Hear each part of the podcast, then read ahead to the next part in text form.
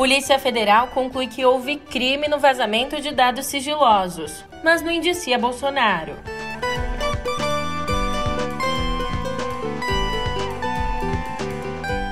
e diminui a distância entre Lula e Bolsonaro no eventual segundo turno das eleições presidenciais.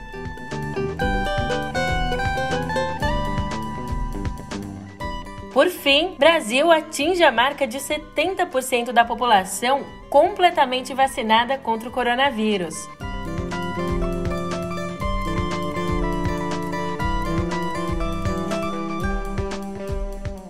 Um ótimo de uma ótima tarde, uma ótima noite para você. Eu sou a Julia Keck e vem cá, como é que você tá, hein? Espero que tudo certo por aí, a não ser que você seja o presidente da república. Ah, eu até entendo que não seja o melhor dos dias. Sabe por quê? Eu te conto agora no pé do ouvido.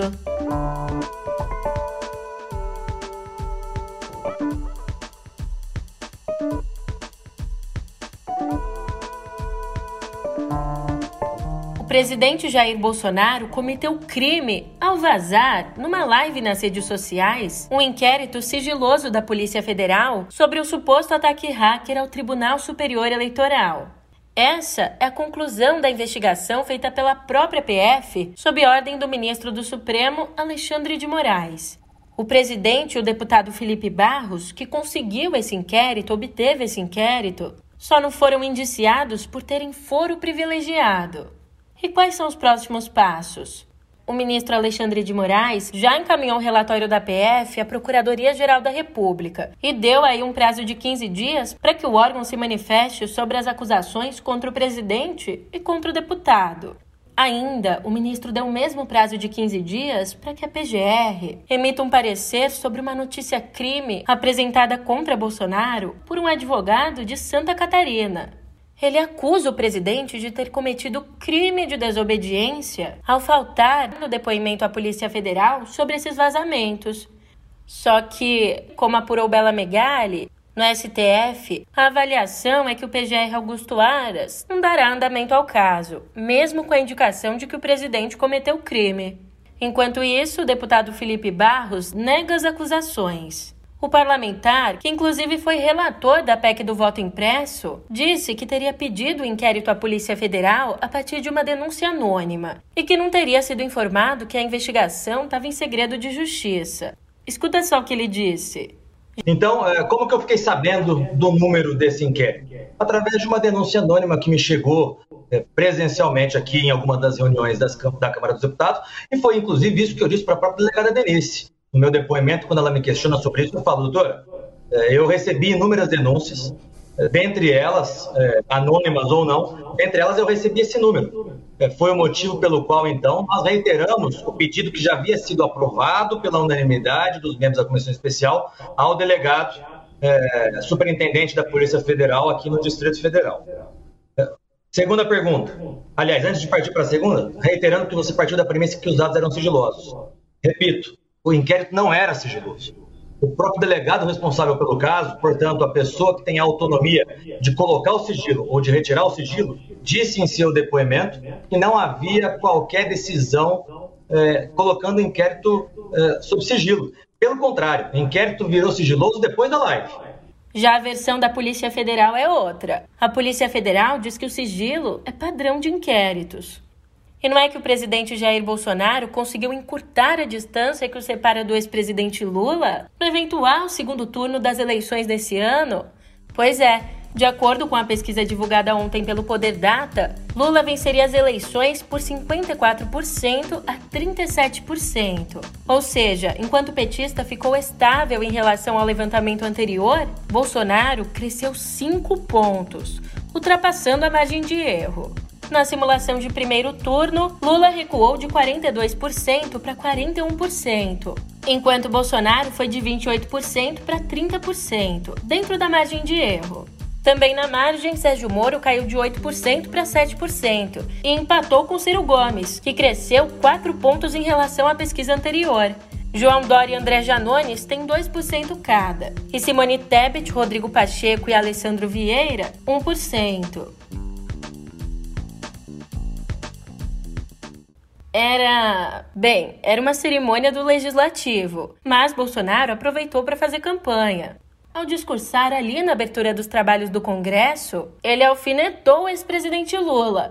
Em 22, continuaremos trabalhando para o desenvolvimento, o progresso e o bem-estar de nosso povo, sempre calcados em nossos princípios, nossos valores e em nossa democracia.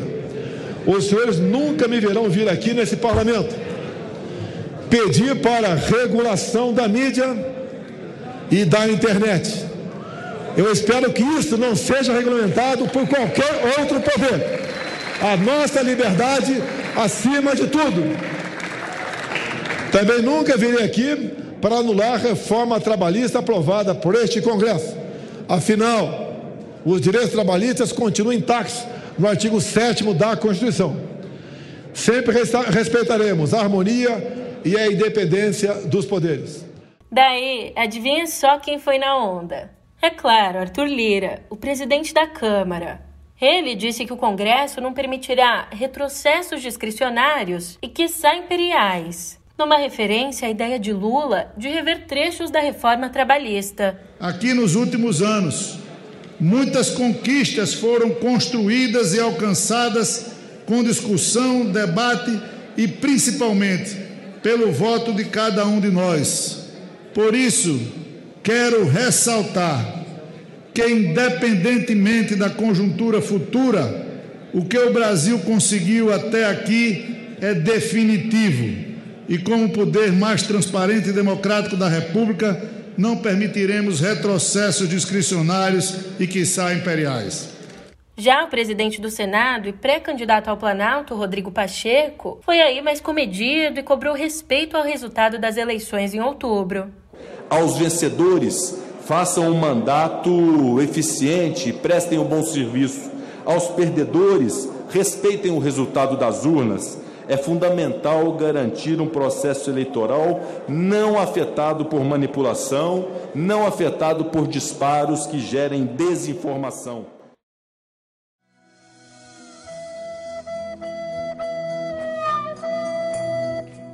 Poxa, essas mídias comunistas. Contém ironia, tá?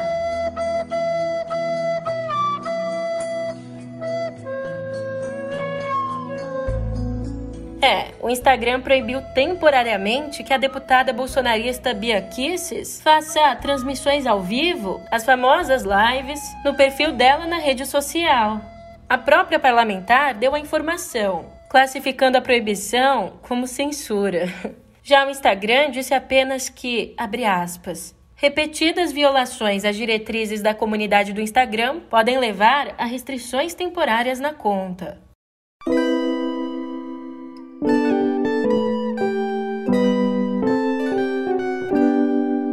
Assunto sério. O congolês Moise Kabagambi, espancado até a morte em um quiosque do Rio, não foi vítima só da violência, mas também da negligência. Em depoimento à Polícia Civil, um casal disse ter alertado dois guardas municipais sobre a agressão, mas esses guardas não fizeram nada. A mulher chegou a tentar socorrer Kabagambi, mas um dos agressores mandou que ela se afastasse. Ontem, a justiça decretou a prisão dos acusados do crime, que já estavam detidos. E os parentes de Kabagambi disseram que ontem foram intimidados por uma dupla de policiais militares que esteve no local do crime em três diferentes ocasiões. Como contam os familiares, numa dessas vezes, os policiais teriam tentado impedir que o dono do quiosque desse informações aos parentes e amigos da vítima. E eu não sei se você já viu o vídeo do assassinato, se você teve estômago para isso, Fato é que a agressão foi gravada pelas câmeras de segurança da Orla. E ali a gente enxerga brutalidade escancarada. Um dos agressores, o Alisson Cristiano, que agora está preso, disse à polícia que espancou Moise para extravasar a raiva. Como bem apontou Cora Rona, abre aspas, de qualquer ângulo que se olhe, a situação dos habitantes do Congo é moralmente inaceitável. Não deveria ser difícil para um país ser melhor do que isso. Mas o Brasil falhou e traiu Lotzov Ivone. Ver o filho de 24 anos morto a pauladas não era para acontecer aqui. O país é bom, lugar de refúgio. Que vergonha do Brasil. Esse país onde não há refúgio para nenhum rapaz preto e pobre. Matou meu filho, mesma coisa, mata a pessoa lá. Mesma coisa. Não tem diferença para fingir aqui. Se eu sabia, eu posso ficar no meu país. Matei ele mesmo. Matei eu mesmo.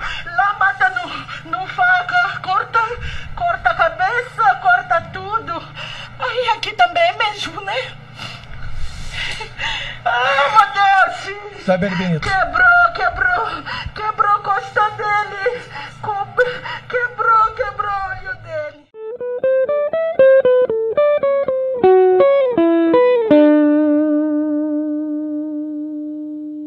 Difícil continuar, né? Pelo menos agora uma notícia boa. Vamos falar sobre o coronavírus. Ontem, o Brasil atingiu uma marca importante no combate à doença. Mais de 70% da população já está completamente vacinada. É, o total de brasileiros com duas doses ou com a dose única da vacina da Janssen chegou a 150 milhões 416 mil e 56, o equivalente aí a 70,2% da população. Mas, é, sempre tem um mas. A distribuição da vacinação ainda é desigual. São Paulo é o estado com o maior número de pessoas imunizadas. Quase 80% já estão vacinadas. Para ser exata, 79,47%. Enquanto isso, o Acre só tem 51%. A gente tem aí essa boa notícia da vacinação, mas, por outro lado, com as 946 mortes pelo coronavírus que foram registradas ontem, a média móvel em sete dias foi a 653, a maior desde 31 de agosto do ano passado. E ó, pela primeira vez desde o dia 12 de janeiro do ano passado, não esse aqui, o outro, nenhum estado apresenta tendência de queda nas mortes. Tocantins e Acre ficaram estáveis. O Ceará não divulgou os dados. Já todos os demais, mais o Distrito Federal, tiveram alta na curva. Os ensinamentos da Igreja Católica sobre a homossexualidade têm fundamentos científicos e sociológicos que não são mais corretos. Sabe quem disse isso? Uma dica: não foi um crítico do Vaticano. Na verdade, foi o próprio cardeal arcebispo de Luxemburgo, Jean-Claude Hollerich, o presidente da Comissão das Conferências Episcopais da União Europeia. Ali, durante uma entrevista à Agência Católica de Notícias da Alemanha, ele defendeu a revisão da doutrina em resposta a uma campanha de 125 funcionários da igreja alemã que assumiram publicamente a homossexualidade. Então, questionado sobre isso, cardeal disse que esses funcionários, abre aspas, sabem que tem um lugar na igreja.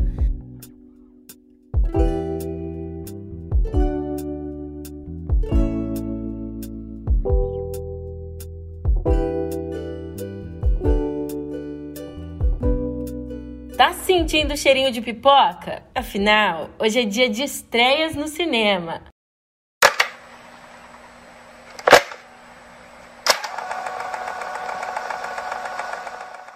Duas mulheres com histórias e idades muito diferentes se encontram no hospital. Pequeno detalhe, são elas Penélope Cruz e Milena Smith. Bom, em comum, elas só têm o fato de serem solteiras e estarem em trabalho de parto.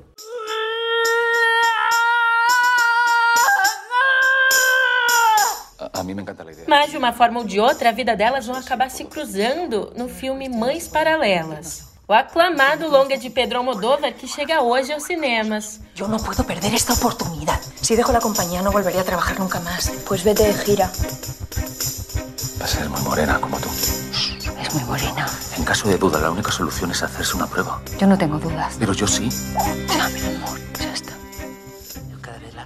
Se a vida não tiver muito difícil e você preferir assistir um filme catástrofe, vai se fartar com Moonfall a nova empreitada do diretor Roland Emmerich. Aquele diretor que fez 2012, adora fazer o mundo acabar. In school you were taught that Apollo 11 lost contact with the world for 2 minutes.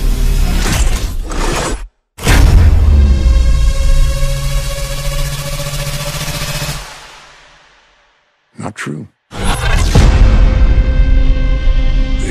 Something on that day that they kept hidden for 50 years. And now, it's too late to stop. Bom, nesse longa, a Lua, que não é bem o que aparenta, ameaça colidir com a Terra. Moving to higher ground is the only possible chance of surviving. Awake, my brothers and sisters! Stay awake!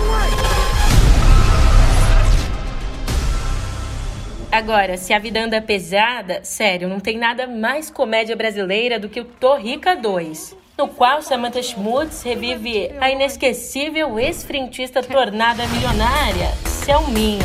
Riqueza é isso, gente. É isso aqui, é amplitude. Conforto é isso, riqueza. Ai, eu adoro ser rica. Dinheiro que vem fácil. Senhora Selminha Oléria Silva. Já vi esse filme, hein? Vai fácil. A partir de hoje. Oh, bom dia. Você não terá mais acesso ao dinheiro. Ela tem o mesmo nome que você e agora tá alegando que a fortuna foi pra Selminha errada. Tô pobre?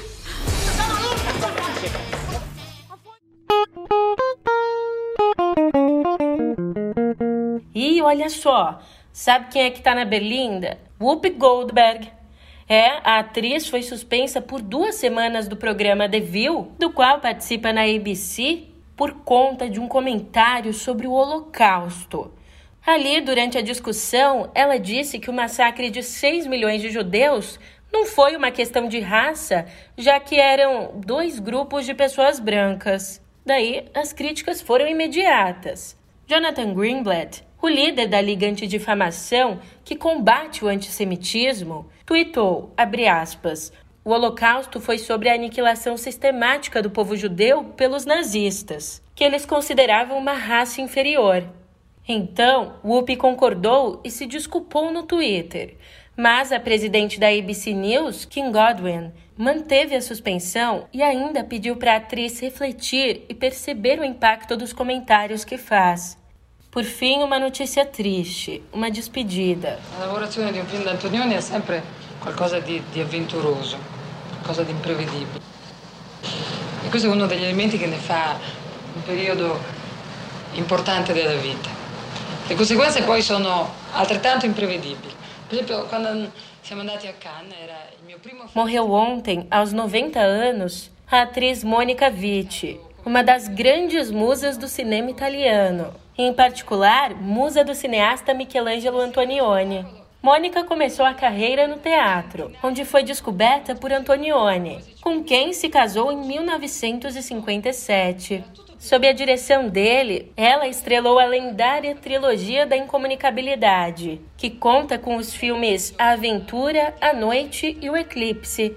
Já em 1967, a parceria cinematográfica se desfez junto com o casamento. Então, Mônica enverdou para a comédia, tornando-se uma referência no gênero. Nos anos 90, migrou para a TV, onde atuou e dirigiu. E agora a gente se despede da atriz que sofria de Alzheimer.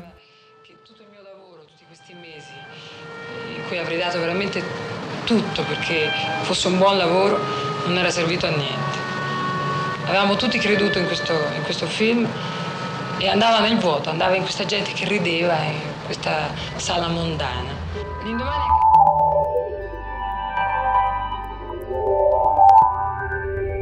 A pandemia tem afetado até mesmo a produção tecnológica. A crise na cadeia global de suprimentos tem causado uma escassez de chips na indústria em todo o mundo. E com a alta demanda por smartphones, computadores e até carros, a falta de semicondutores, essenciais aí para a fabricação desses produtos, tem limitado o fornecimento por parte das empresas do setor. A Sony, por exemplo, enviou às lojas 3 milhões e 900 mil unidades do PS5 no último trimestre do ano passado. Só que no terceiro trimestre de 2020, esse envio foi de 4 milhões e meio de unidades. Olhando para o futuro, por conta da crise na produção de semicondutores, a Sony diminuiu a previsão de vendas do console nesse ano, indo aí da previsão de 14 milhões e 800 mil unidades para 11 milhões e meio. E é claro, essa crise acaba afetando toda a cadeia produtiva. Para você ter ideia, a escassez global de chips vem forçando paralisações parciais de produção em fábricas de aparelhos eletrônicos aqui no Brasil. 15% dos fabricantes de celulares, notebooks e televisão tiveram que interromper parte da produção por falta de semicondutores. E não é só a fabricação de chips que vem caindo, não. Pela primeira vez na história, o Facebook perdeu usuários. De acordo com o relatório trimestral da Meta, o crescimento do Facebook estagnou em todo o mundo. Nos três primeiros meses do ano passado, a companhia perdeu cerca de meio milhão de usuários ativos diários no aplicativo. Uma coisa que nunca tinha acontecido desde a criação do Facebook, lá em 2004. Com isso, o número caiu para 1 bilhão e 930 milhões de usuários ativos todos os dias. A maior perda para o Facebook aconteceu na África e na América Latina. Aliás, o Facebook, assim como o Instagram, tem enfrentado aí a concorrência do TikTok, o aplicativo mais baixado no ano passado. E assim eu vou me despedindo, mas eu te vejo daqui a pouco, amanhã, no último episódio da semana. Até lá!